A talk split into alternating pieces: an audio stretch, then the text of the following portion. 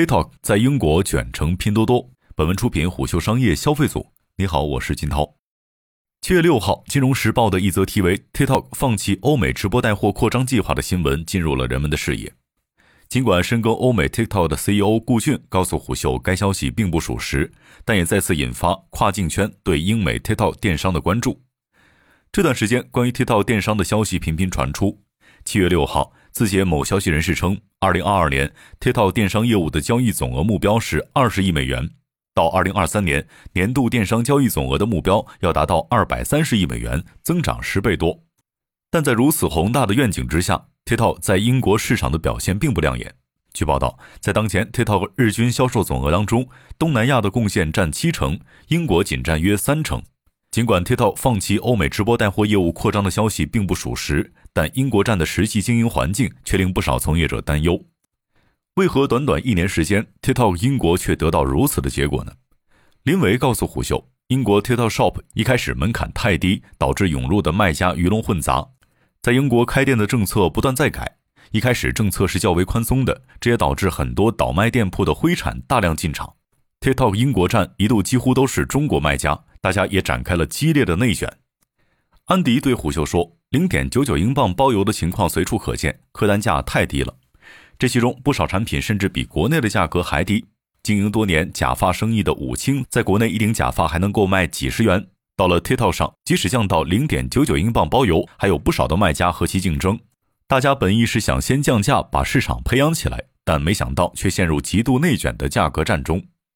侵占利润空间的不只是客单价，主播成本也是重要因素之一。”多位欧美 TikTok 经营者告诉虎嗅，国外的外籍主播比本地主播的价格要贵得多，并且在林伟等国内跨境电商从业者的眼中，英国人过于懒散，效率太低。英国当地的主播多数为家庭主妇或刚毕业的大学生，他们很多人只接受三四小时的工作时间，对加班非常排斥。而且因为直播这类模式在英国刚刚起步，他们适应成熟的直播流程就要消耗一段的时间。有的主播对选品的要求也很高。中国卖家的便宜货有时入不了主播的法眼，但对于不少中国卖家而言，最头疼的还不是组建主播团队，而是英国消费者对直播卖货的接受度还并不高。武清告诉虎嗅，他开设的假发直播间两个月只卖出了几单，在他眼里，英国的 TikTok 用户多数还是为了休闲娱乐，并没有看直播购物的习惯。国内常见的直播玩法，英国用户并不感冒。吴清说：“他们仿佛更重视消费体验，而不是只盯在性价比上。”但不少 TikTok 英国站玩家与武清的想法不同，他们认为本质原因是英国的消费能力在下降。安迪告诉胡秀，不少英国人失业在家，经济状况并不乐观。中国卖家卷起来的零点九九英镑包邮的模式，也养刁了英国消费者的口味。他们四处比价，令中国卖家们的客单价更难提升。然而，最令卖家感到恐惧的，并不是客单价低、成本高等因素，而是流量的减少和不精准。多位从业者都提到，英国的流量匹配度相较国内要差很多，且流量推送并不稳定。最开始还能获得一些官方扶持的流量，但之后再慢慢减少。林伟坦言，很多中国卖家来到 TikTok 英国站，就是看中 TikTok 的流量以及算法机制，试图再现国内抖音的造富神话，但目前的状况是并不乐观的。有的卖家将其归结于 TikTok 英国团队的不稳定。此前，TikTok 被爆出英国工作人员因无法接受996而大批辞职，团队规模也迅速缩水。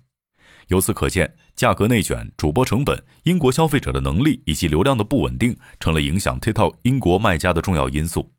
很多英国站卖家苦苦维系，对于前景是十分的迷茫。是该放弃英国站了吗？这是摆在不少卖家面前的选择难题。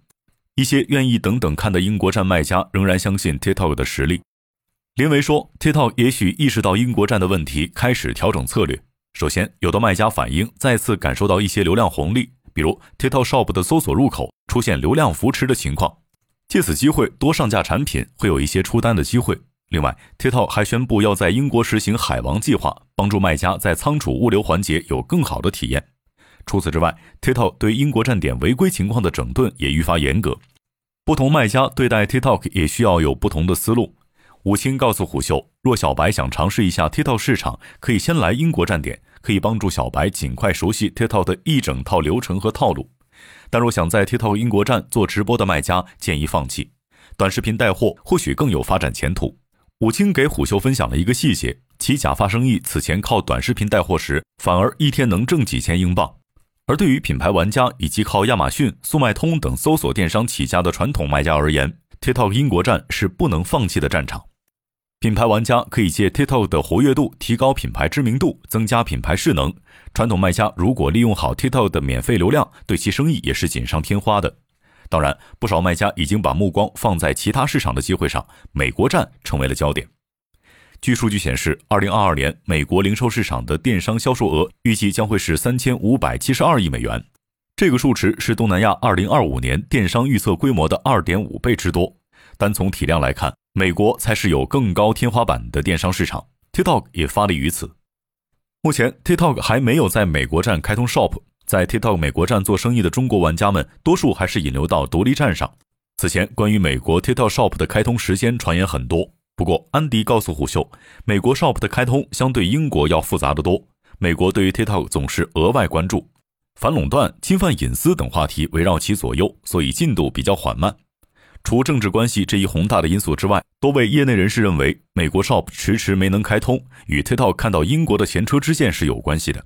安迪说：“TikTok 肯定不想美国站再重蹈英国的覆辙，TikTok 更希望大品牌进驻美国站，令美国站点的门槛提高一些，避免卖家陷入低价竞争这一恶性循环中。”在安迪等卖家的眼中，TikTok 美国站流量更大，消费能力更强，潜力更大。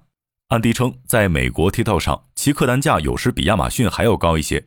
而在传言 TikTok 要放弃扩张欧美市场时，顾迅在朋友圈更新道。美国单一直播间单场仍有几千美金的收入，有时货都发不完，急缺打包发货的小时工。如此看来，在 TikTok 英国站将自己卷成拼多多的时候，美国站仍成为不少 TikTok 中国玩家眼里的潜在金矿。TikTok 能否在2023年如愿实现其 GMV 翻十倍的愿望，也成为了中国卖家们的关注焦点。不过，对于林维、安迪们而言，在 TikTok 扩张的时间也更为紧迫。在大玩家入场之前，他们要抢先占领一席之地，或许才有更多的生机。商业洞听是虎嗅推出的一档音频节目，精选虎嗅耐听的文章，分享有洞见的商业故事。我是金涛，下期见。